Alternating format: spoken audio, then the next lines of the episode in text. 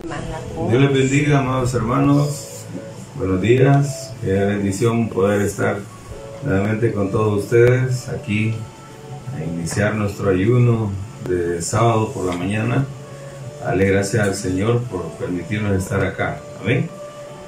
¿Cómo amanecieron todos? Aleluya. Espero yo que bien.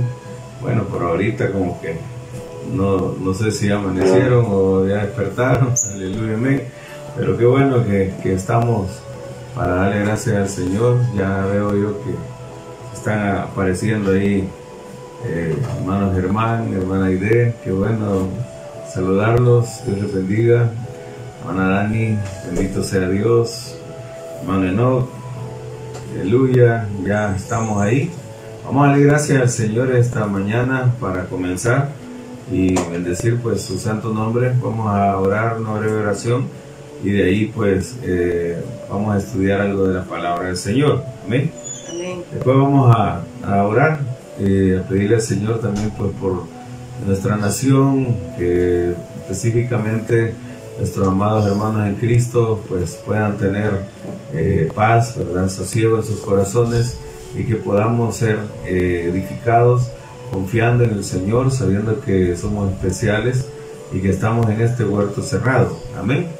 Vamos a orar entonces, dígale Señor, muchas gracias te damos a esta hora, Padre Celestial, por concedernos venir a tu casa de esta manera tan especial que es tu presencia, nuestro lugar secreto, nuestro lugar de intimidad, que es pues este maravilloso lugar y ambiente donde quiera que nosotros invocamos, donde quiera que te adoramos, te alabamos, te llamamos, Señor tú te manifiestas y nos permites el poder compartir, poder disfrutar de estar a tu lado, Señor bendito, en el nombre poderoso de Jesús.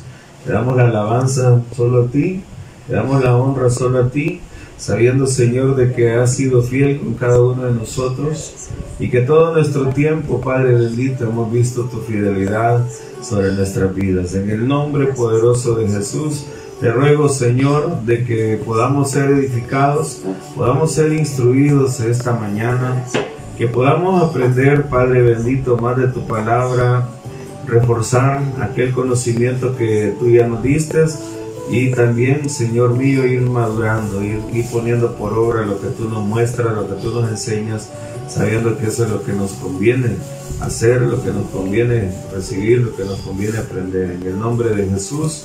Gracias te doy, Padre bueno. Háblanos todo, Señor amado, que podamos salir edificados de esta mañana de ayuno, Señor. Que podamos disponer nuestro corazón para que al final eh, se den esos testimonios especiales que nosotros, pues, como el Casadela, Señor, eh, practicamos, ponemos por obra el fortalecer nuestra fe. Gracias Señor, en el nombre de Jesús. Amén. Y amén. Gloria a Dios. Bueno, vamos a, estudiar algo de lo cual eh, el Señor pues pone en mi corazón el poder compartir con todos ustedes. Bendito sea Dios. Eh, he estado meditando en algunas cosas de las cuales hemos estudiado y, pues el Señor ha ido ahí poniendo en mi corazón eh, esa necesidad. De poder este, ministrarles, de poder hablar, como dice eh, Filipenses 3.1, de poder recordar algunas cosas, aunque ustedes ya las hayan escuchado, pero que sabemos que es por la seguridad ¿verdad? espiritual de cada uno, de que podamos nosotros ah, mantener vívidas sus enseñanzas, como dice su palabra. Entonces, eh, ahora pues, bueno, mejor dicho, recordar, ¿verdad? Que antes de que saliéramos a esta cuarentena, eh, les, compartí algo de esto, ¿verdad? Les hablé algo así, eh, creo, si no me equivoco, fue el martes antes de que saliéramos a cuarentena, donde podíamos platicar algo de esto. Pero el tema es un proverbio de Casadela, se llama Deja que el río de Dios borre tu rostro. Aleluya. Tu rastro, perdón. Deja que el río de Dios borre tu rastro. Amén. Y, este es un proverbio de Casadela que el Señor pues hace ya muchos años eh, me dio. estamos hablando quizás ya por el 2009, más o menos, ya hace ratitos, ¿verdad? Ya hace eh, varios años que, vino esta palabra en mi vida. Y vamos a, a ver el texto base que es el Salmo 42.1, de donde sale esta palabra bendita. Amén. Gloria a Dios. Aleluya. Vamos a, ir a Salmo 42.1. Gloria al Señor. Aleluya. Tengo mi Biblia, hermano, recordando esos viejos tiempos, ¿verdad? Mi compañera de viaje. Aleluya. La palabra del Señor, la Biblia de las Américas. Y, pues ahora que tenemos eh, la mayoría de las versiones en, este, en estas aplicaciones, ¿verdad?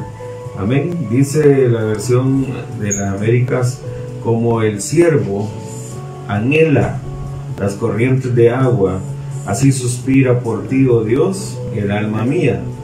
Como el siervo anhela, y aquí aporta una palabra que siempre, por eso me gustó mucho esta versión, porque mayormente en este estudio pues siempre da una palabra eh, extra, ¿verdad? La cual podemos nosotros aprender y en la palabra anhela dice ahí eh, jadea, aleluya. Está la palabra jadea, imagínese como el siervo jadea, aleluya, por las corrientes de las aguas, así suspira por ti, oh Dios, el alma mía. Y lo que dice la Reina Valera en el 60, ¿verdad? Mi alma tiene sed de Dios como el siervo brama, amén como el siervo Brahma, dice esta versión, eh, por las corrientes de las aguas. Así clama por ti, oh Dios, el alma mía. Y ahí podemos nosotros usar estas palabras, ¿verdad? Y, poder aprovechar más eh, esta enseñanza. Entonces, eh, dice la palabra Brahma, a veces uno, cuando no lee bien, uno dice clama, y, no, ¿verdad? El animalito el siervo, pues con C, también uno de ahí tiene que aprovechar, ¿verdad? Escribir bien eh, la palabra, porque siervo con S es cuando se refiere a nosotros los servidores, los, sirvientes del Señor, ¿verdad? ya con C es el animal, como decir el venado, otra versión podría decir el venado, amén. Como el siervo con C anhela las corrientes de agua, así suspira, dice también, mire, así suspira por ti así clama por ti, dice la reina Valera, eh, el alma mía. Entonces, eh, a veces uno podría pensar de que el siervo lo hace pues por la sed, y sí, podríamos decir, de una manera, porque el, venado, el siervo busca el agua, es porque tiene sed, amén.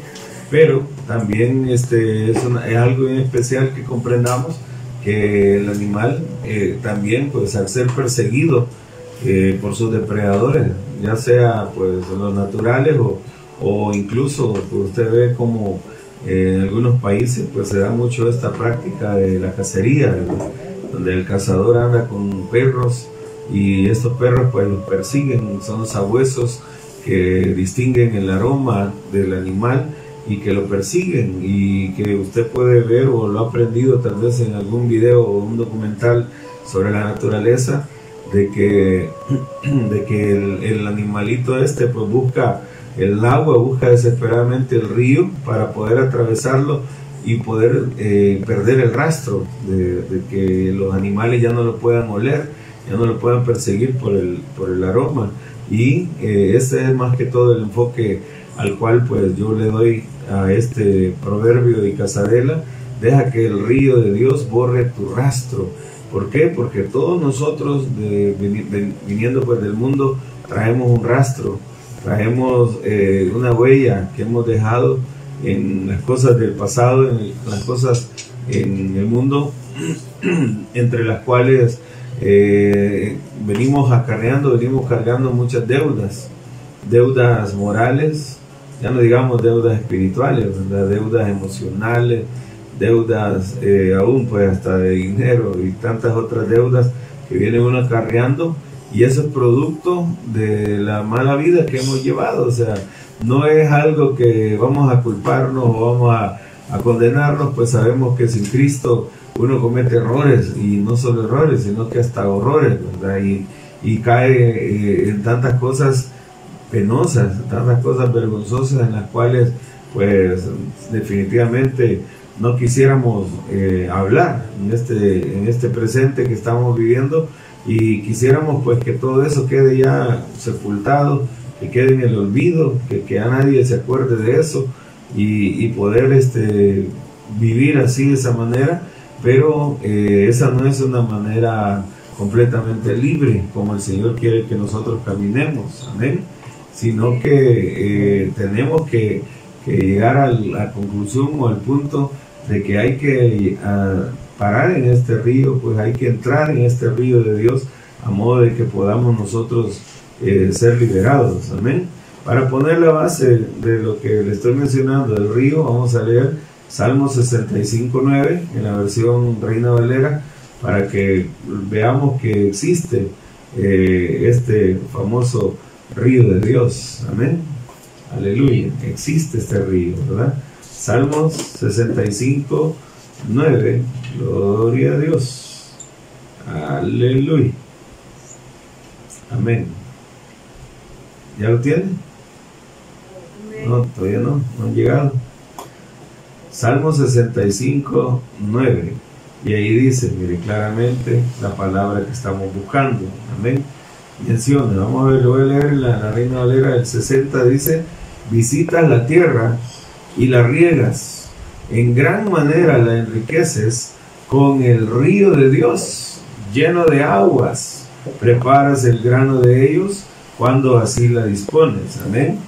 Vea claramente como dice con el río de Dios. Amén. Y al hablar del río de Dios, eh, pues podemos seguirnos inspirando, ¿verdad? Más y más. Yo sé que eh, hay mucha palabra que mencionar, que, que poder citar, como por ejemplo en el Apocalipsis, en el capítulo 22, se habla de un río también que pasa por la ciudad santa de Jerusalén celestial y es ese mismo río, es el río de Dios.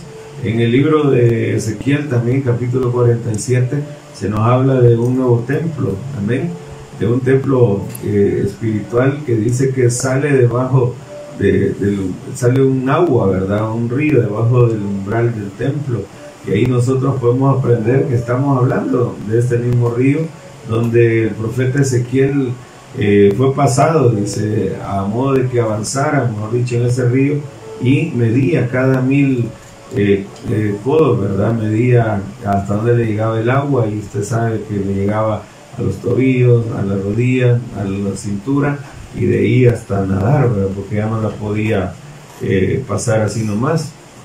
Entonces, vemos nosotros eh, de qué manera podríamos sacar muchas aplicaciones acerca de este río de Dios, amén. Pero ahí vamos a, vamos a, a tratar de, ver otro enfoque en esta mañana. pero por lo menos que quede ya bien claro que sí existe un río de Dios. Ahí lo menciona el Salmo 65.9, está en Ezequiel 47, está en Apocalipsis 22 y así podríamos ir buscando todavía otros versículos más. Amén. Vale, pero el punto es entonces que todos traíamos un mal rastro. No podemos decir un buen rastro, porque sí, podríamos hablar de que teníamos cosas buenas, como el caso, por ejemplo, de Natanael, allá en Juan capítulo 1, que dice que era un verdadero israelita, o sea, podría decirse algunos de nosotros que éramos personas decentes en lo que cabe, eh, pues sabemos nosotros que eh, lo decente eh, son como virtudes, ¿verdad? Que puede tener cada ser humano, aunque eh, a la hora de mentir, tal vez pues mentíamos con facilidad, a la hora de andar coqueteando, pues éramos bastante novios o alguna cosa así, o a la hora pues de hablar tal vez alguna que otra mala palabra, también la decíamos. Entonces, ahí donde uno dice, bueno, o sea, entre lo que cabe, pues era decente, entre lo que cabe, era una, es una buena persona, pero de repente pues hablábamos de la música,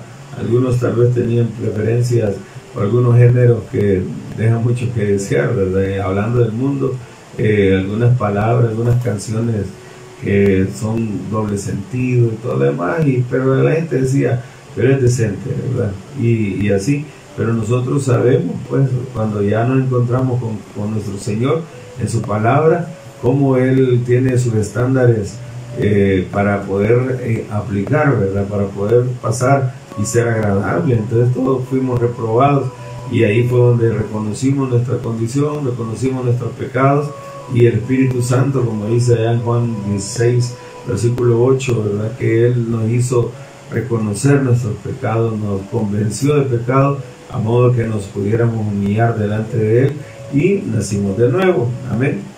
Al nacer de nuevo es como que nos hubieran puesto al principio de este río, ¿verdad? Como el caso de Ezequiel 47, de que íbamos a empezar a caminar en este río, porque en este río se comienza de esa forma, ¿verdad? Se empieza caminando y así se va avanzando y hasta que llegamos al nado. Es como decir también una comparación con cuando se habla de Isaías 40, 31, de volar, correr, caminar. Entonces en este caso, pues es de ir caminando y hasta que se deja llevar uno en el nado o llegar al punto de arrastrarse, dejarse llevar arrastrado. Y eso es como decir el punto eh, más, más importante o el más máximo cuando ya uno puede atender la voz de Dios, que es lo que se pretende, lo que anhelamos, es obedecer al Señor con todo nuestro corazón, porque todavía cuando uno va caminando y llega el agua hasta los tobillos, llega el agua hasta la rodilla, o sea, uno lo controla, ¿verdad? Va, uno decidiendo si retrocede, avanza, llega a la cintura, todavía tiene algo de control, hasta que de repente ya empezamos a nadar, todavía nosotros queriendo llevar el ritmo, ¿verdad? Llevarlo a nuestro modo, hasta que de repente nos dejamos arrastrar, que sería lo ideal, es como poner el equivalente a volar, amén, y el nadar, correr, y el caminar pues es lo mismo, ¿verdad? Ir entrando en el río. Entonces, ahí vamos perdiendo el rastro de nuestro pasado, ese pasado que da vergüenza y que el Señor pues hace maravillas con nosotros y nos cambia. Amén. Lo dice ahí en la versión, bueno, para que usted vea alguna versión, pues yo voy a leer aquí la versión eh, Dios habla hoy, Efesios 5.12, por ejemplo, que es algo que, que a todos nos pasó y en más de alguna ocasión pues eh, pudimos experimentar eso. Amén. Gloria al Señor. Y dice Efesios 5:12, versión Dios habla hoy, pues hasta vergüenza da hablar de lo que ellos hacen en secreto. Amén.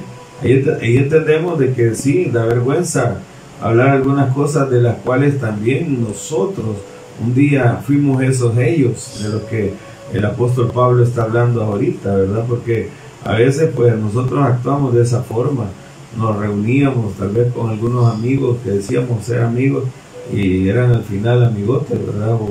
O, como dicen algunos, los cheros, amén, que eran los, aleros de, maldades, ¿verdad? De vagancia y, de vicios también.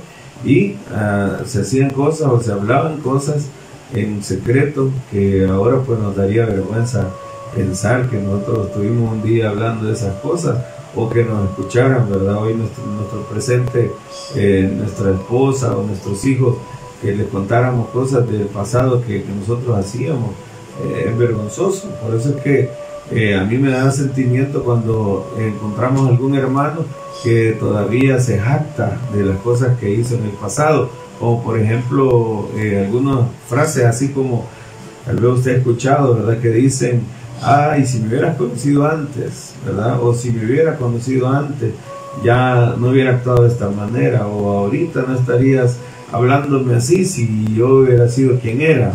O sea, como que todavía queremos desclavar las manos, ¿verdad? De la cruz. Sabemos nosotros que, que tenemos que quedar clavados ahí en la cruz, ¿verdad? Ya no despegarnos, no destrabarnos, sino de que permanecer, ¿verdad? Así, hasta negándonos a nosotros mismos haciendo la voluntad del Señor, pero algunos todavía se resisten y les salta el orgullo, como que sienten algo de orgullo por ese pasado vergonzoso, ¿verdad? Y por eso es que hay que tener cuidado. Por ejemplo, algunos, eh, tal vez entre sus compañeros de trabajo, hablando de cervezas o hablando de, licor, y ahí empiezan unos hablando la grandeza, como que si fuera una gran cosa, eso de orgullo, ¿verdad? Que fuera algo bueno, algo que resaltar, algún premio, empiezan a hablar, ah, yo me tomaba un six pack de cerveza y no pasaba nada, y este ya con una, con dos, ya andaba vomitando, andaba tirando, y a veces toca eh, el ego a aquellos hermanos que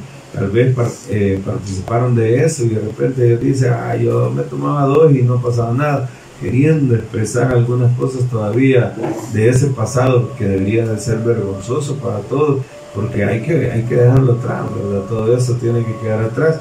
Entonces, por eso me gusta que diga, pues hasta vergüenza da hablar de lo que ellos hacen en secreto. Esos ellos un día fuimos usted y yo, esos ellos un día fuimos nosotros haciendo cosas indebidas y que ahora pues ya nos da vergüenza, literalmente ya no queremos volver a eso, amén. Entonces el Señor que nos ama tanto, que nos conoce, nos puso al, al inicio del río de Dios y nos dijo, vaya, ahora avanza, como le dijo a Ezequiel, mide estos mil codos, avanza, como estos mil codos es como una figura de las etapas, ¿verdad? Que vamos a pasar o de los procesos que él, en los que Él nos lleva. Nuestro Señor habla de etapas, a veces de tres, a veces de cuatro, y ahí vamos nosotros avanzando. Por ejemplo, cuando hablamos de, la oruga, del saltón, del pulgón, del revoltón, ¿se acuerdan Joel? Habla de cuatro etapas, ¿verdad? Igual también en Marcos 4, hablando de la plantita, se habla de cuatro etapas también. Y así nosotros también en la parábola del sembrador podemos ver cuatro terrenos, entonces como que, pero que también pueden ser etapas en nuestra vida. Y ahora vemos en el río de Dios también estos cuatro niveles, los cuatro evangelios, las cuatro facetas de los seres vivientes, etcétera, las cuatro tribus, ¿verdad? En Israel que ponían cada extremo del, tabernáculo. Bueno, podemos ahí sacar mucha enseñanza. El número cuatro, pues hemos aprendido que nos habla de equilibrio, nos habla de prueba, pero en Casadela hemos recibido que también nos habla de fidelidad, amén, donde Dios muestra su amor, su fidelidad para con cada uno de nosotros y estamos siendo transformados nosotros ahí, amén.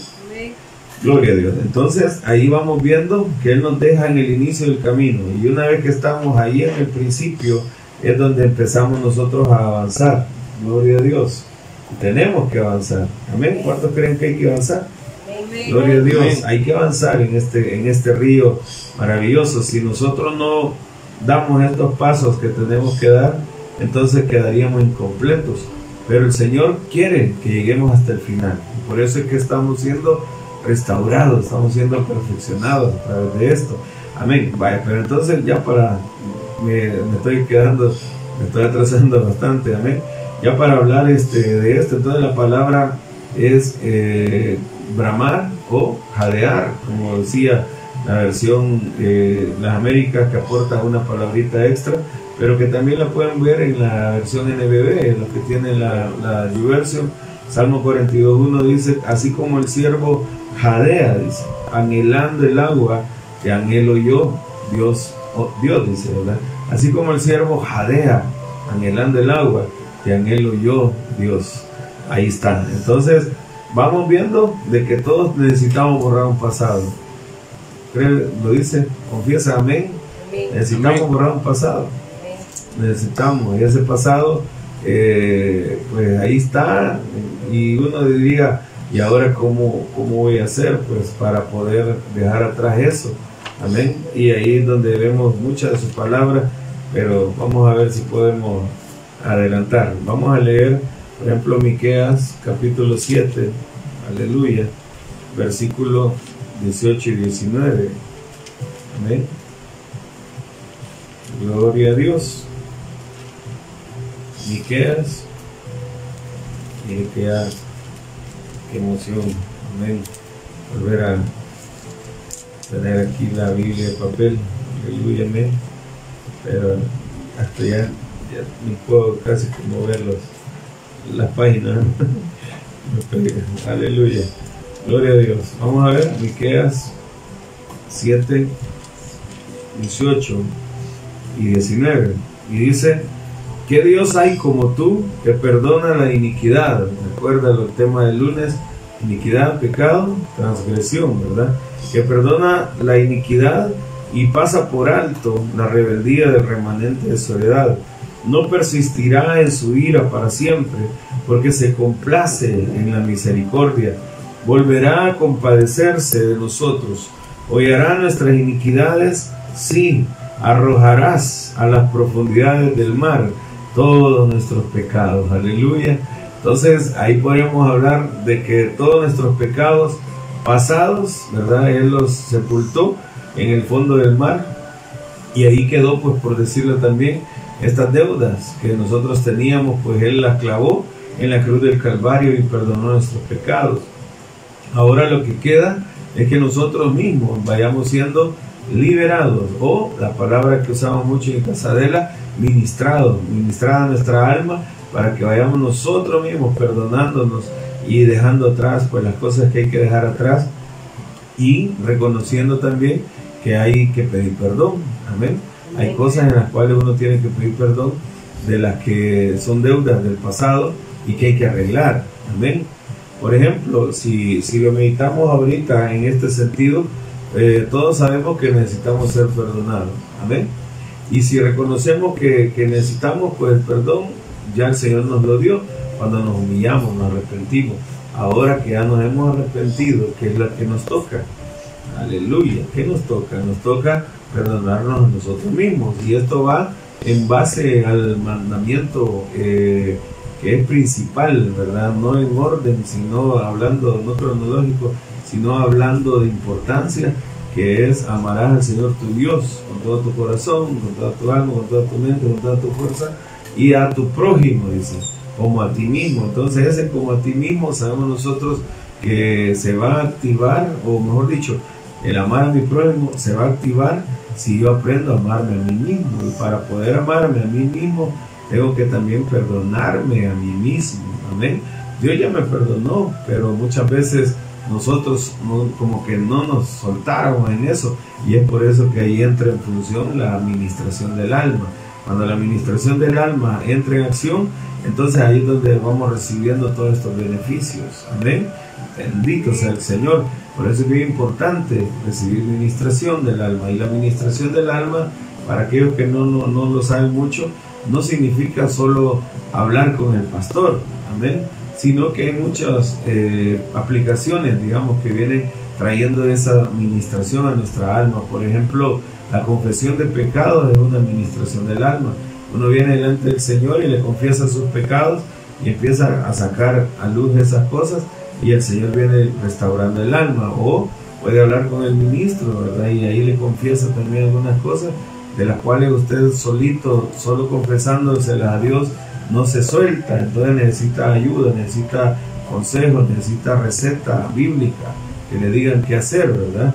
O también por una administración del alma es el bautismo en agua, otra administración del alma es la Santa Cena, otra administración del alma también es la imposición de manos, etcétera. Hay muchas maneras como el Señor nos ministra, a través de la predicación, a través de las alabanzas, etcétera. Gloria al Señor. Ahí vamos eh, siendo edificados y siendo ministrados. ¿Por qué? Porque tenemos que perdonarnos nosotros mismos, ser libres en ese sentido y entonces vamos a poder amar, vamos a poder perdonar a otros. Jesús lo dijo en la parábola que usó, ¿verdad? Cuando hablaba de la viga y de la paja en el ojo. Usted recordará, uno a veces quiere ayudar a otro o, tal vez lo mira los defectos de otro, pero es porque tiene una gran viga en su ojo, pero cuando esta viga se quita, entonces nosotros podemos ayudar a quitarle la paja al ojo del hermano. Eso significa que aprendemos misericordia, aprendemos a, la empatía espiritual, aprendemos a ponernos en el lugar del otro, en los zapatos del otro, para no condenar, ¿verdad? Así de una manera irracional, sino que pensar bien como que si uno fuera el otro, la otra persona, y eso es lo que se aprende a través de la administración. Entonces ahí vamos, vamos eh, recibiendo, gloria al Señor, vamos a, llegar a un punto muy especial que es lo que hemos aprendido en Casadela. Leamos el Salmo 119, 131 en la versión NTV. Esto es algo de lo que hemos aprendido en la iglesia. Aleluya. Que hay que amar su bendita palabra. Amén.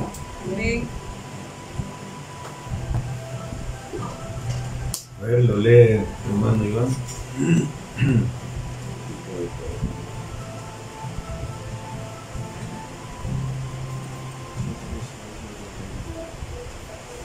Gloria a Dios. Jadeante abro la boca porque ansío tus mandamientos. La NTV. Es la NBB. NBI. Pero Sí. vaya, dice la palabra jadeante, ¿verdad? Entonces la NTV dice, abro la boca y jadeo, anhelando tus mandatos. Amén. Sabemos nosotros que el Salmo 119, eh, bueno, le pregunto, ¿de qué habla el Salmo 119? ¿Cuál es el tema principal de ese salmo? Aleluya. ¿Será que alguien lo puede escribir ahí? ¿Cuál será el tema principal? ¿De qué habla todo el Salmo 119? A ver, hermanos de Casadela. Aleluya. No, no lo pone nadie, Maita. ¿No? No. Aleluya. No. Bueno, ya sabemos que habla. ¿De qué? A ver, aquí en persona. De la palabra de Dios, dice Dani, ¿verdad? Dani Vargas, gloria a Dios, salvó a sus hermanos. Bendito sea el Señor. También hermano Balta dice su palabra. Entonces todo el Salmo 119, el tema principal es la palabra de Dios y ahí podemos aprender muchísimo acerca de esta palabra hermosa y una de las cosas que hemos hablado es que Dios habla en clave, ¿verdad? Y como Él habla en claves, entonces nos deja en clave que eh, el tema fundamental pues de la escritura y que el Señor nos está llamando la atención como parte de las cartas de amor que Él ha escrito es pues su palabra y tenemos que escudriñarla. Entonces cuando leemos en el Salmo 119 nos damos cuenta de que dice el salmista, abro la boca y jadeo anhelando tus mandatos. ¿Qué es lo que va a ayudarme entonces a, que se borre mi rastro? A borrar ese pasado, a borrar esas deudas morales o deudas espirituales o deudas eh, eh, emocionales que tenemos también, por ejemplo, un padre que tal vez alcanz- el Señor lo alcanzó ya siendo como unos 45 años, 50, que tal vez no tuvo una buena conducta, ¿verdad? Con su esposa, con sus hijos, no actuó como debía, debía, entonces tiene deudas emocionales que sanar. A lo mejor un hombre, pues, que fue infiel, ¿verdad? Varias veces, no conocía al Señor y dejó heridas a, mujeres y tan- tal vez hasta con hijos, ¿verdad? Que quedaron ahí en el olvido, que nunca más los atendió. Entonces son deudas eh, emocionales que quedan, deudas morales también por algunos errores que se pudieron haber cometido, inclusive eh, personas que tal vez violaron a otras, ¿verdad? Entonces eh, son cosas bien gruesas, como decimos, bien feas, delicadas, pero que viene el Señor obrando a través de qué? de la administración. ¿Y a dónde encontramos esta administración? ¿Por qué debemos de jadear nosotros? Dice aquí, por sus mandamientos. Hablando de otra manera, la palabra mandamientos podríamos decir por su palabra. Amén. ¿Qué es lo que eh, deberíamos nosotros de buscar desesperadamente para que borre nuestro, rostro, nuestro rastro? Perdón, su palabra. Amén. Si yo busco su palabra, entonces ahí voy a perder el rastro de los que me persiguen, de aquellos que me van a señalar y van a decir, este hizo esto, este hizo aquello, hizo lo otro, y que para nosotros pues es una muerte, ¿verdad? Es, una, es algo difícil de pasar, pero cuando ya el Señor nos ha ministrado esa área y hemos logrado sa- sanar, hemos logrado ser libres, limpios, ahí es donde entonces ya nos volvemos un arma poderosa en las manos de Dios cuando se habla de un pasado así. ¿Por qué? Porque ya no nos causa el dolor que nos causaba antes, o la vergüenza, o la pena, en el sentido de que estábamos como una herida todavía abierta, sino que se vuelve una cicatriz. Amén. Ya cuando se vuelve, perdón, una cicatriz es porque nosotros entendemos que ya quedó como solo un memorial o un testimonio de cosas feas y malas que hicimos cuando estábamos en el pasado, que ignorábamos al Señor. Amén. Por eso es que ahora hay que tener cuidado en qué? En enfocarnos en amar la palabra y si amamos su palabra, viene la revelación y empezamos nosotros a irnos liberando de tantas otras cosas. Por eso es que se cumple, ¿verdad? El segundo mandamiento, amarás a tu prójimo como a ti mismo. O sea, si ya yo me he perdonado a mí mismo, pues entonces voy a saber perdonar a otros, voy a saber ministrar a otros, voy a saber ayudar a otros. Por eso es que eh, tenemos que jadear anhelando sus mandatos. Busquémoslo ahí, Salmo 119, 131 en el TV, grábelo ahí en su corazón que sea desesperación para nosotros el, conocer las verdades, algo como, también lo cantamos, ¿verdad? El Salmo 119, 19, cuando decimos, peregrino soy en esta tierra, no escondas de mí tus mandamientos, como que dice, revélame tu palabra, me urge conocerla, ¿para qué? Para poder ser liberado, para poder ser restaurado, para poder ser limpiado, y por eso es que me gustó la palabra esta, jadear, porque la combino con el siervo, ¿verdad? Que viene jadeando, buscando el agua para tomar, sí, está bien, pero más que eso, para perder el rastro de sus perseguidores. Y eso es algo de lo cual el Señor quiere ministrar tu vida esta mañana, para que reconozca, para que entiendas que es amando su palabra como vas a encontrar que el Señor borre todo tu pasado, borre todas esas cosas. No estoy diciendo que la sangre de Cristo no tiene el poder, que cuando uno aceptó a Cristo nació de nuevo, no le borraron el pasado. Claro que se lo borraron y eso usted lo sabe.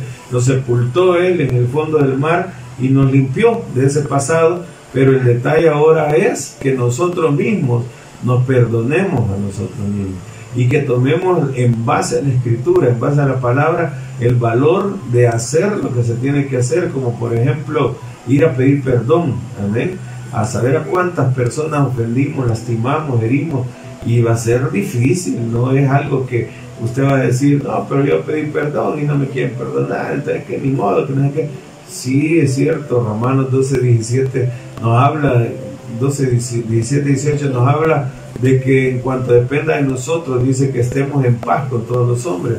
Y es cierto, ¿verdad? O sea, uno busca reconciliar, uno busca estar en paz y si la otra persona no lo perdona, pues ni modo, hay que seguir porque no podemos estar ahí detenidos, ya hicimos nuestra parte, pero hay que hacerla bien, amén. Hay hermanos que piensan y dicen, no, que me que agradezca que le pedí perdón. No es así, ¿verdad? O sea, uno tiene que realmente tener la necesidad de reconciliar, tener la necesidad de pedir perdón. ¿Por qué? Porque uno sabe que eso le trae prosperidad en el alma. Si usted no, no, ve, no valora eso y usted piensa que es como decir, yo le pido perdón, no me perdona, me vale. Ah, eso está equivocado. Amén. Ahí es donde no hay un verdadero eh, arrepentimiento, no es reconocido todavía, entonces todavía quiere seguir eh, ofendiendo, lastimando y así no se puede avanzar. Amén. Por eso es que hay que eh, amar, hay que jadear anhelando su palabra, jade, anhelando encontrarse en esta preciosa, en este precioso río de Dios, ¿verdad? Que puede ser también eh, la figura de la escritura, la palabra, alcanzar la palabra y ahí meternos y dejarnos llevar por ella. Sí, es verdad, vamos en etapas, mil codos hasta los tobillos, otros mil codos hasta la rodilla, otros mil codos hasta la cintura, otros mil codos nadando hasta que nos dejemos arrastrar por el río de Dios.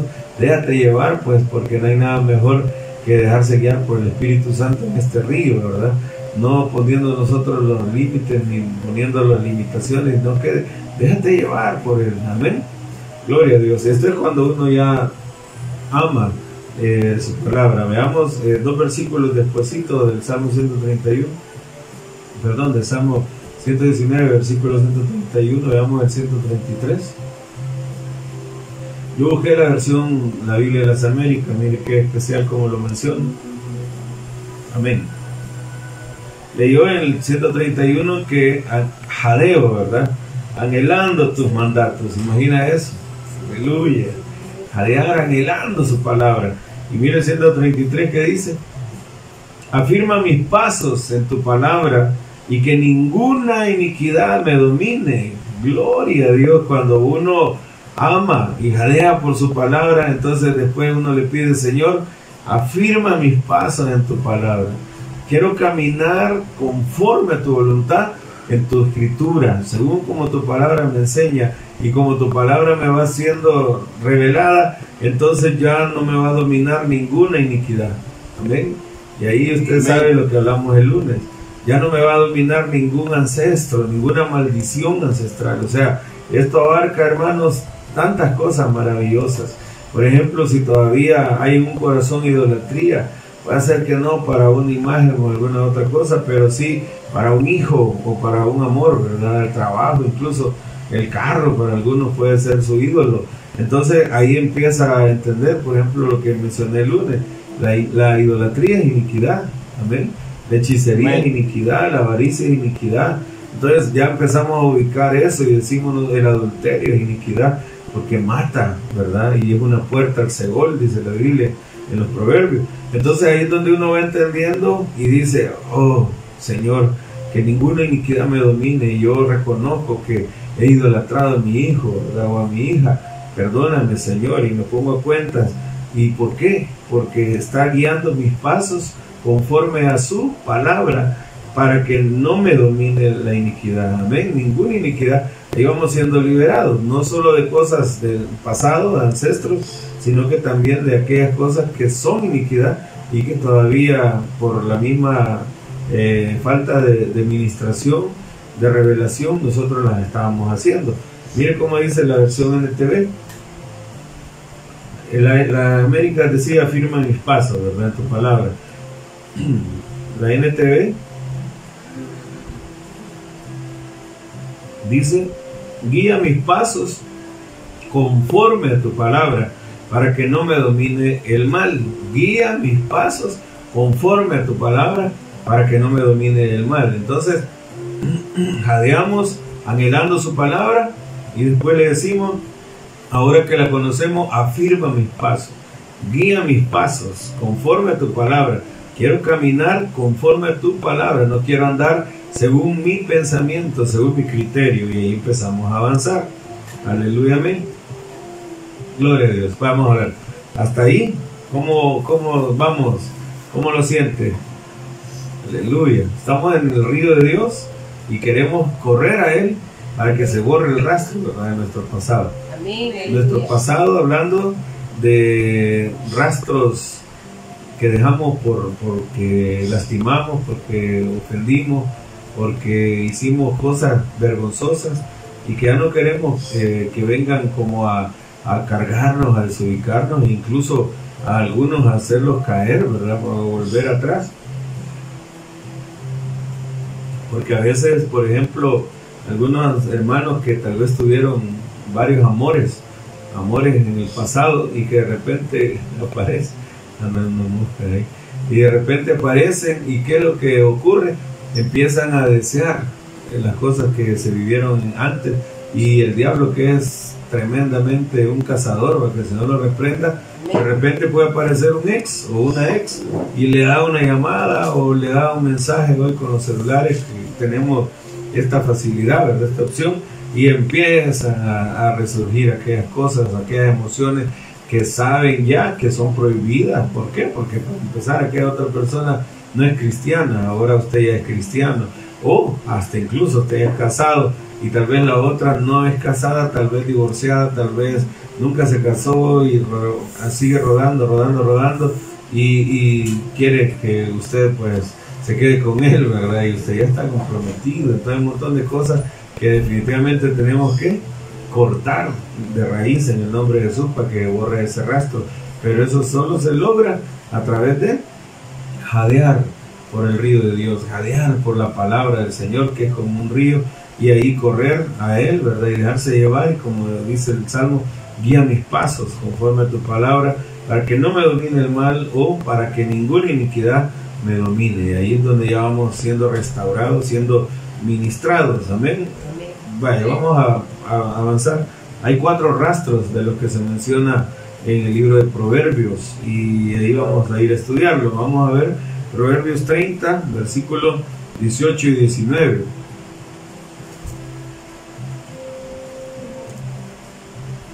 Gloria a Dios. Proverbios capítulo 30, 18 y 19. Dice eh, el rey Salomón, que lo escribió, de que estos son cuatro misterios que según nosotros ahora hemos estudiado, hemos aprendido, ya un misterio son cosas que se revelan, pero que no para todos está revelada y eso siempre me gusta recordárselo a usted para que lo tengan bien presente. El proverbio 25.2, ¿se acuerda? El proverbio 25.2 en la Torre Hamad de la Nácar Colunga, esas versiones donde dice que el Señor ha puesto un velo divino sobre su palabra y que solo los reyes que son dedicados y que se interesan, dice que lo van a descubrir. Amén. O sea, estamos hablando de reyes, igual eh, ministros, que sería una aplicación, porque si todo mundo pudiera tener acceso a ese nivel de, de misterios, entonces no habría necesidad de ministros, sino que cualquiera podría accesar, ¿verdad? Y no, sabemos nosotros que eh, el Señor trabaja a través de esa manera de los siervos y es a través de ellos que viene trayendo revelación. Con esto no estoy diciendo que cualquier hermano no pueda tener revelación, ¿verdad? Sino que también puede tenerse revelación, amén. Claro que podemos, pero hay niveles de revelación y por eso es que vamos aprendiendo esto. Bueno, dice, tres cosas me son ocultas. Estoy leyendo la Reina Valera el 60. Tres cosas me son ocultas. Aún tampoco sé la cuarta, dice. Entonces, tres cosas ocultas y la cuarta tampoco la sé. El rastro del águila en el aire, el rastro de la culebra sobre la peña, el rastro de la nave en medio del mar y el rastro del hombre en la doncella. Entonces estamos hablando de cuatro rastros ahí. ¿Ven? Ya empecé hablando del rastro de nuestro pasado, pero eso se borra en el río de Dios, que es figura de la palabra de Dios. Ahí pueden haber otras explicaciones acerca del río. Podemos hablar acerca de la presencia de Dios. Podríamos estar hablando acerca de la voluntad de Dios. Pero sabemos que, que lo podemos ejemplificar también con la palabra. ¿Por qué? Porque el siervo jadea por las aguas y yo jadeo por sus mandatos. Amén. Yo jadeo por sus palabras. Salmo 119, 131 y en el 33 que dice, afirma mis pasos en tu palabra para que ninguna iniquidad me domine. Ahí estamos claros. Entonces vamos siendo ministrados, vamos siendo restaurados y llegamos a eso. Entonces ahora nos encontramos que hay cuatro rastros aquí en el, en el Proverbio 30 y que trae pues mucha edificación porque volvemos a hallar los números 4, así como dije las cuatro medidas, ¿verdad? En el río de Dios. Amén. Vale, entonces dice el rastro del águila en el aire, el rastro de la culebra en la peña, el rastro de la nave en medio del mar y el rastro del hombre en la doncella. Entonces estamos hablando de cuatro cosas. Voy a dejar de último el rastro del águila en el aire porque voy a terminar con eso.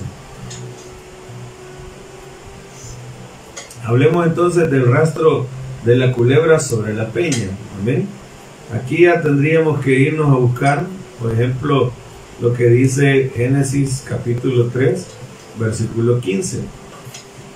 Desde el comienzo, desde el principio, desde la genética, por decirlo de esta manera, de la escritura, que es el Génesis, ahí vemos nosotros que el Señor dio una palabra cuando estaba eh, dándole su sentencia al hombre, a la mujer y a la serpiente. Sabemos nosotros que allá ocurrió algo bien tremendo que se dio origen pues a esta era que estamos viviendo. Amén. Nuestro padre Adán, por decirlo así, el primer hombre, eh, vendió toda su descendencia y nos vendió a nosotros. Y nos vendió, lamentablemente, pues ni más ni menos que al diablo, que el Señor lo reprenda. Fue uno de los primeros pactados con Satanás, porque eh, a cambio de recibir lo que el diablo le ofreció al comer del árbol de la ciencia del bien y el mal, él le entregó todo lo que el Señor había confiado y había puesto sobre él como un administrador de, la tierra y de nuestra creación. Y usted sabe que Satanás lo citó esta, en base a este derecho que él tenía cuando ya estaba tentando a nuestro Señor Jesús, que sería al postrer Adán. Amén. ¿Se acuerda que él dijo de que porque la, la gloria de todos estos reinos te daré? Porque a mí me ha sido entregada. Ahí donde muchos hermanos dicen, no, pero el diablo es mentiroso, no tiene nada, es mentira. Bueno, vemos nosotros en la Biblia que sí, ¿verdad? Que le entregó eh, a Adán, pues todo lo que, hablando de los reinos de la tierra, fueron entregados a él. Entonces, por eso después él lo estaba ofreciendo. Entonces, veamos, aquí vamos a, analizar algunas cosas. Cuando hablamos de la serpiente, amén, estamos claros que hablamos de nuestro enemigo, ¿verdad? El rastro de la culebra sobre la peña. Entonces la culebra siempre se ve de figura la serpiente antigua o el diablo y la peña. ¿Alguien me puede decir quién será la peña? Cristo. Cristo, dicen mis hijos acá y mi esposa. Amén. Cristo. ¿Estamos de acuerdo? Cristo es la peña, ¿verdad? La peña de Hebreo que la cantábamos. Amén. Y entonces entendemos nosotros que Él es la peña. Y de ahí uno diría, ¿y cómo es eso? ¿Podrá dejar algún rastro el adversario en Cristo? Y nos vamos al Génesis 3.15, ¿verdad? Donde dice, y pondré enemistad entre ti y la mujer, y entre tu simiente y la simiente suya. Simiente de la serpiente y la simiente de la mujer, ¿verdad? Esta te herirá en la cabeza, hablando de la simiente de la mujer, la va a herir en la cabeza, que viene a ser Cristo, amén. Esa semilla preciosa, porque vino de la mujer, que nació de, esa mujer llamada María, y que vino a, hace ya dos mil años, más de dos mil años, ¿verdad? 2020, si lo habláramos más o menos 2025 por ahí, por los años perdidos. Y dice, esta te herirá en la cabeza y tú le herirás en el calcañar. Entonces está hablando de que va a haber una un, rastro ¿verdad? que el adversario va a dejar en el calcañar de nuestro Señor eh, como una figura ¿verdad? de la profecía que se le dio sobre Adán, que era como una serpiente en el desierto que muerde ¿verdad? a la pata del caballo. Entonces ataca eh, de esa manera la serpiente, pues sabemos, pero nuestro Señor le vino a pisotear la cabeza, que eso también es lo que ocurrió en el Calvario allá en el Gólgota, amén, cuando nuestro amado Señor eh, murió en la cruz del Calvario, pero sí fue herido, ¿verdad? Fue maltratado por causa nuestra, quedó como una parte eh, de, que nosotros entendiéramos todo lo que él padeció, ¿verdad? Todas esas heridas que llevó en su cuerpo, pero él aplastó la serpiente, ¿verdad? Venció al adversario y está sentado a la diestra del Padre, amén. Gloria a Dios. Amén. Ahora, también vemos la aplicación de que de que esto es figura de la peña eh, que somos también nosotros, cada uno, ¿verdad? La iglesia, así como Cristo es la puerta, nosotros somos puerta, así como Cristo es el árbol de la vida, nosotros somos árboles de justicia que también llevamos vida. Entonces, así también Cristo es la peña, nosotros somos piedras vivas, dijo el apóstol Pedro, ¿verdad? Y aquí es donde vemos entonces que cómo es ese rastro, ¿verdad? Que el adversario va dejando. Pues yo lo simplifico y digo el trabajo sucio lo hace Satanás. Aún que no quiera, ¿verdad? Él le sirve a nuestro Dios aunque le duela. Amén. Y hace el trabajo sucio. Él con sus eh, pensamientos de destrucción y nuestro Dios permitiéndolo en sus pensamientos de restauración para nosotros. O sea, tiene dos puntos de vista esto, ¿verdad? Uno, el punto del diablo que es destruirnos y el otro, el punto de vista de Dios que restaurarnos. Entonces lo usa Él para que seamos tentados nosotros, seamos probados en esta medida y demos nosotros la talla a la que tenemos que dar y que se evidencien aquellas cosas feas que todavía tenemos. Por eso es que la tentación tiene dos puntos de vista, ¿verdad? Uno del, tentador y otro del Señor que, que permite que el tentador entre en acción. Amén. Amén. Veamos Lucas 22, 31, 32. Aleluya. Dice, dijo también el Señor, Simón, Simón, he aquí Satanás os ha pedido para zarandearos como a trigo, pero yo he rogado por ti que tu fe no falte, y tú una vez vuelto, confirma a tus hermanos. Amén. Eh, aquí vemos claramente que el diablo había pedido para zarandearlo.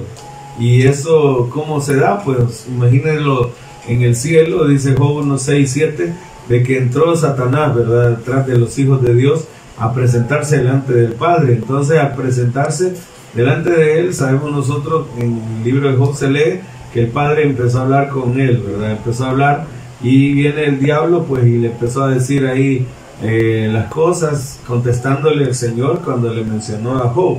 Se recordará, eh, Job, el nombre de Job quiere decir perseguido y eso es algo que tenemos que tener bien en cuenta. Vamos a ser perseguidos, ¿cuánto creen eso? Amén. Vamos a ser perseguidos, estamos siendo ahorita perseguidos.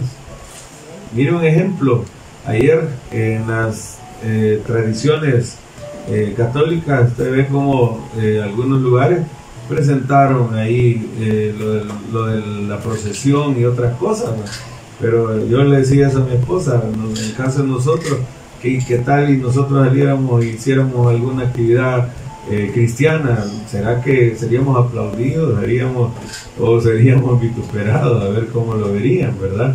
porque eso se ve bien, pero lo que nosotros hacemos no se ve bien. O sea, ahorita hay una persecución ya, nosotros estamos siendo perseguidos.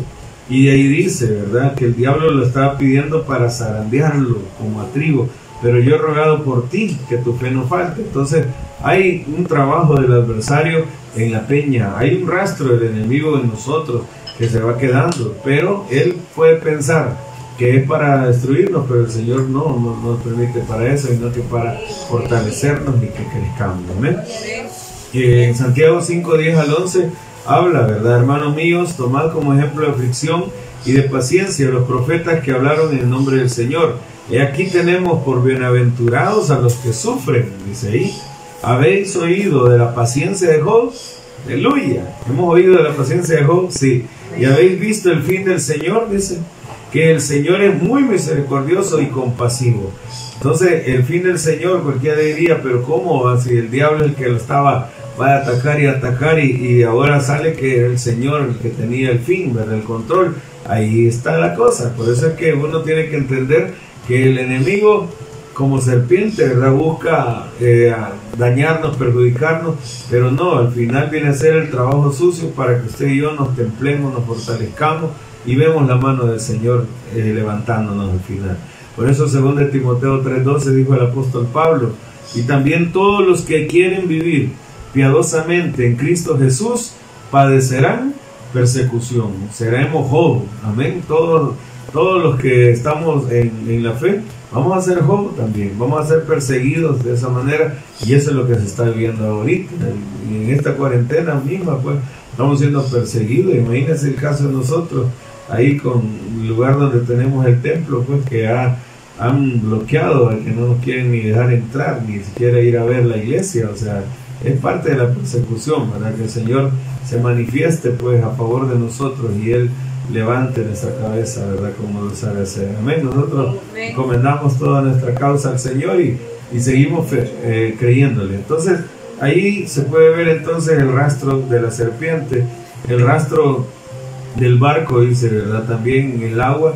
Sabemos que esta es una manera eh, de que nos, nos, lleva, mejor dicho, el Señor a hablar de esto del rastro del, barco en el sentido de caminar sobre las aguas. Así lo he aprendido yo, que en vez del barco, que sea el, barco somos nosotros. Amén, que cada uno se atreva a dar esos pasos de fe, a, a caminar sobre las aguas de una manera sobrenatural. Y ahí está en Marcos 6:45 al 52 vemos los detalles que ya hemos estudiado en la iglesia, de qué manera el Señor despide a sus discípulos, los sube en la barca, se van, Él se, eh, se aparta de la multitud, pasa la noche orando, dice que la barca estaba en medio del mar, se imagina cuánto tiempo habrá pasado desde que los despidió y todavía Él subió al monte, oró, Llegó la noche, veía él que en medio del mar iba la barca, o sea, ya había avanzado muchísimo, ¿verdad? Y que veía ahí con qué fatiga. Estaba pasándolo, viéndolo remar, etcétera. Y de ahí dice que cerca de la cuarta vigilia de la noche vino a ellos, dice, andando sobre el mar. Y ahí aprendíamos de que de qué manera tan rápida él llegó donde estaban ellos, que hasta inclusive dice que hizo como que iba de paso o sea, caminando sobre las aguas se avanza más rápido que ir así como en lo tradicional, ¿verdad? Un barco. Y ahí es donde nosotros hemos aprendido que esa es una manera sobrenatural de entender que en las aguas también Dios tiene camino, ¿verdad? Dios tiene eh, carreteras, Dios tiene rutas en las cuales se, va, se avanza a través de qué? De la revelación de la palabra, amén. De ahí vemos también el rastro del hombre en la doncella, pues la doncella es, es, la iglesia y el hombre viene a ser Cristo, amén. Es donde hemos aprendido que el carácter de Cristo se está formando en nosotros, se está tallando. Es por eso yo digo, es imposible que quien se encuentra con Cristo quede igual. Para mí es imposible, o sea, no creo yo en aquel que dice que ya es cristiano y sigue siendo el mismo. Lo más seguro es que solo ha entendido que es algo bueno ser cristiano, pero no ha nacido de nuevo, no ha ocurrido el milagro. Y cuando el milagro ocurre, dice que uno desea, como un niño recién nacido, la leche espiritual no adulterada, que es la palabra de nuestro Dios. Amén. Se desespera por eso y cambia. O sea, ya no puede seguir siendo el mismo enojado, el amargado, no puede seguir siendo el mismo mentiroso. Eh, usted oye, por ejemplo, de cristianos adúlteros, cristianos ladrones, cristianos pícaros, eso no combina, ¿verdad? No, no quedan esos apellidos definitivamente. Entonces, el Señor eh, transforma y por eso es que el rastro del hombre en la doncella es que el Señor está formando su carácter en nosotros. Ahí lo tengo Romanos 8, 28 al 30 donde de una manera eh, especial dice, para que fuesen hechos conforme a la imagen de su Hijo. Estamos siendo tallados conforme a la imagen de Cristo. 1 Corintios 15, 47 al 49 dice, hermanos, claramente, ¿verdad? Ahí dice, eh, ah, vamos a ver, ya para simplificar en el 49, y así como hemos traído la imagen del terrenal, traeremos también la imagen del celestial. Esto quiere decir el rastro de Cristo en la iglesia. Se talla el carácter de Cristo, nos va moldeando, nos va formando y ahí vamos. Va, entremos ya a lo último porque ya, ya nos emocionamos mucho. Amén.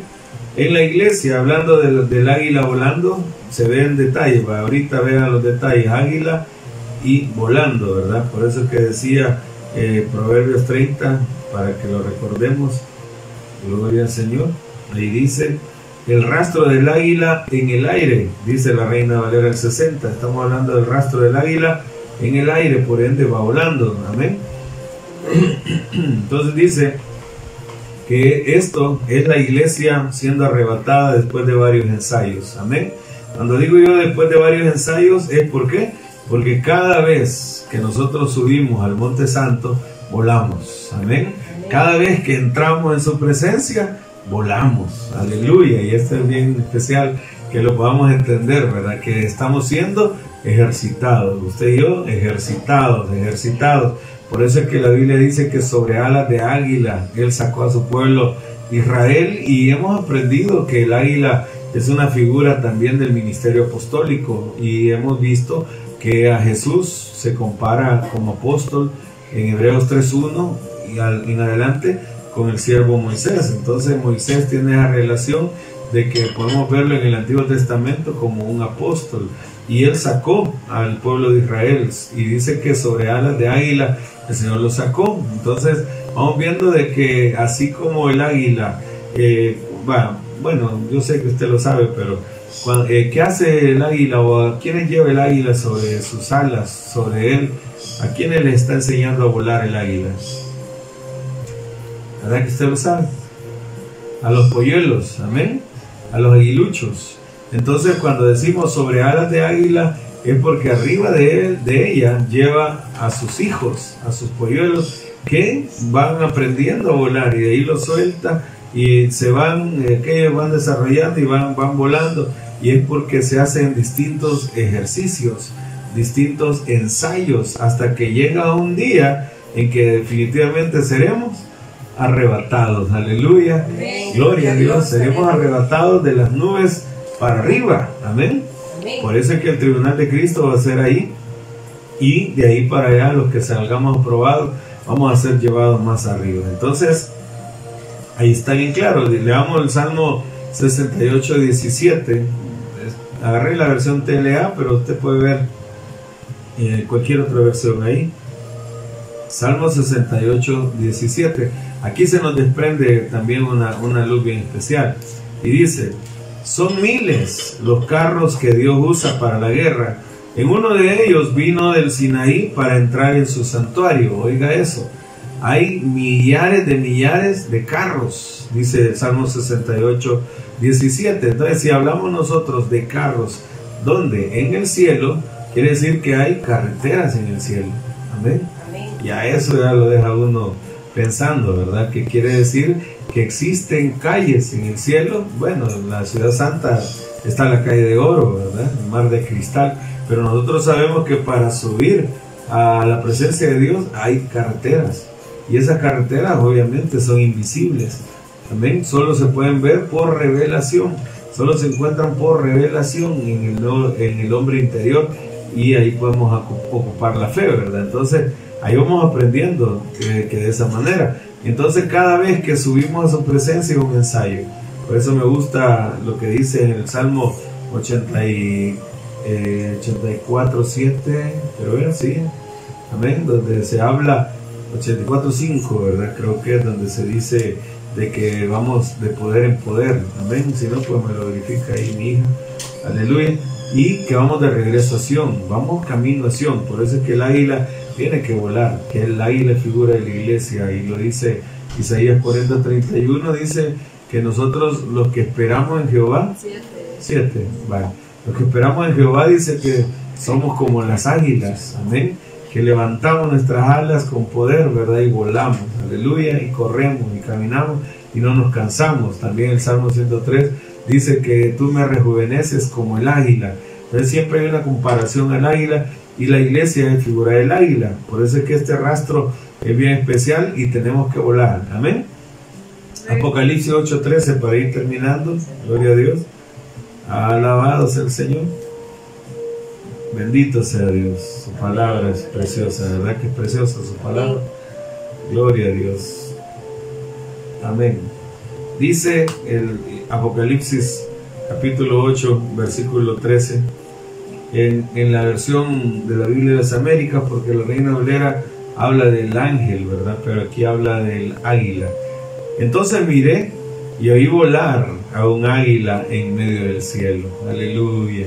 En medio del cielo podríamos hablar muchas cosas, pero me gusta pensar de que estamos nosotros en el primer cielo y nuestro Señor en el tercero, ¿verdad? Entonces estaríamos hablando como en el segundo cielo, que es de donde se va a partir para arriba del tribunal de Cristo, hablando de, las nubes, de ahí pasamos todavía más allá del segundo, que sería como hablar de un, en medio del cielo, llegar al tercero, amén. Y dice que eh, oí volar a un águila en medio del cielo que decía a gran voz, ay, ay, ay, de los que habitan en la tierra, a causa de los toques de trompeta que faltan, que los otros tres ángeles están por tocar. Entonces vemos nosotros que el águila que va a pasar va a volar y un día volará sin volver abajo ya, sin volver atrás, por decirlo de esa manera, en esta dimensión, sino que va a ser como glorificada, aleluya, ya de una manera eh, perfeccionada, glorificada, donde ya no volverá a haber muerte ni, ni, debilidad. ¿Por qué? Porque será semejante a Cristo, a su amado Señor, que va a dejar, está dejando ya su rastro sobre ella. Entonces, lo voy a dejar hasta aquí. De ahí, pues, iba a hablarles acerca de los, de, de los hay, porque ahí me menciona los tres hay, que tal vez lo mencionárselo, que recordárselo que estamos hablando de la pretribulación, de la tribulación y de la gran tribulación son tres hay, y el primer hay, ahí está, ¿verdad? En, Apocalipsis capítulo 9, versículos 5 y 12, ahí lo encuentra, dice que va a durar cinco meses, amén. Entonces eh, ya no va a estar la iglesia, porque la iglesia cuando voló, el águila cuando voló, voló antes de mencionar esos tres hay. Quiere decir que el arrebatamiento de la iglesia va a ser como la señal o el banderillazo de salida para que se inaugure eh, el tiempo de pretribulación que está por venir sobre esta tierra, en el cual ya no vamos a estar usted y yo, y ya no digamos después la tribulación y después la gran tribulación. Amén. Amén. Así que hermanos, estamos a punto de salir de esta tierra, Cristo ya viene, el Señor está eh, haciendo que usted y yo nos ejercitemos de esta manera especial. Señor, pues en este caso ah, me ha enseñado el camino de regreso a casa, como Él eh, habla en profecía a través de ustedes, se lo han dicho, y, a mí me ha tocado ejercitarlos, amén. Me toca llevarlos ahí como polluelos que van sobre mí y me toca subir y llevarlos ante la presencia del Señor, hagamos ensayos, ¿verdad? Y estos ensayos estamos subiendo, bajamos, subimos, bajamos. Un día subiremos y ya no bajaremos en esta misma condición, sino que seremos glorificados. ¿Dónde dice eso? Pues ahí está en Romanos 8:30, donde se habla de una iglesia gloriosa, ¿verdad? También Efesios 5, 26, 27, Él viene por una iglesia gloriosa, aleluya, qué maravilloso es esto. Así que vamos eh, anhelando que estos rastros podamos nosotros eh, mantenerlos, caminar en ellos, buscarlos, porque es necesario, tanto los tratos que nos tocan pasar son necesarios, el trabajo del adversario de cada uno de nosotros, imagínense que hasta eso es necesario, amén, para perfeccionarnos, para pulirnos, aunque Él con una intención lo haga, pero nuestro Dios eh, tiene otro propósito, ¿verdad? Siempre planes de bien y por eso estamos seguros en lo que Él está cambiando.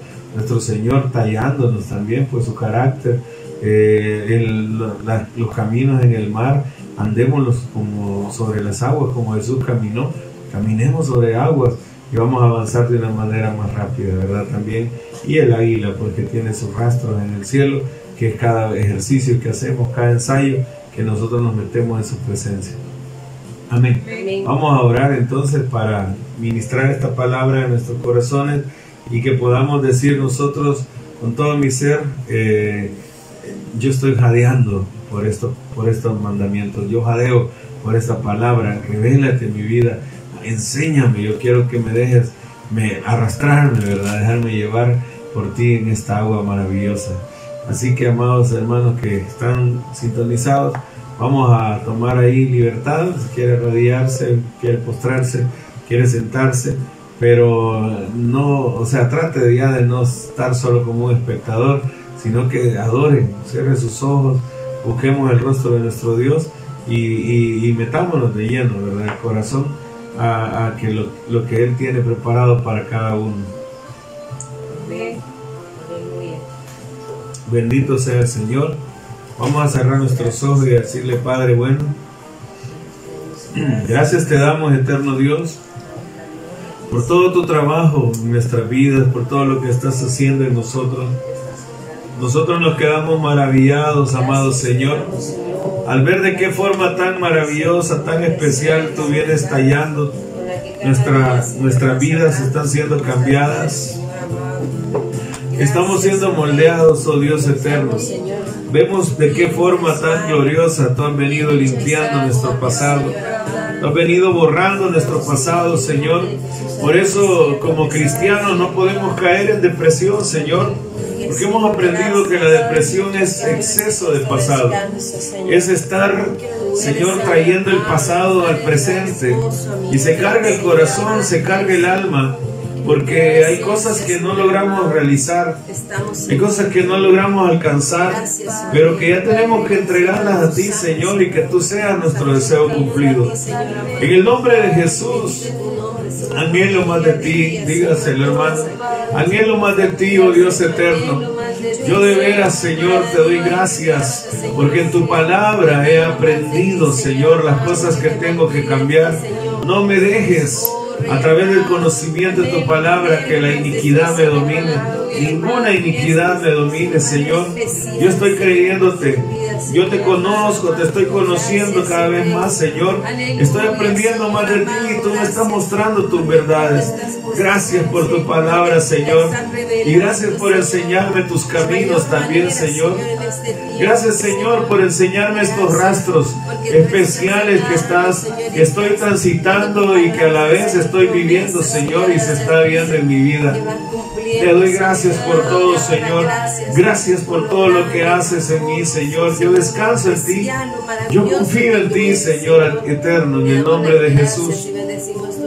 Que tu pueblo santo, Señor mío, vaya aprendiendo, vaya conociéndote más y que se, se, se esfuercen, Señor, por amar tu palabra Que podamos decir como el salmista, oh Rey mío, estamos jadeando, abro mi boca y jadeo por tu palabra, jadeo por tus verdades, jadeo por tu escritura, Señor, necesito tu palabra, amado mío.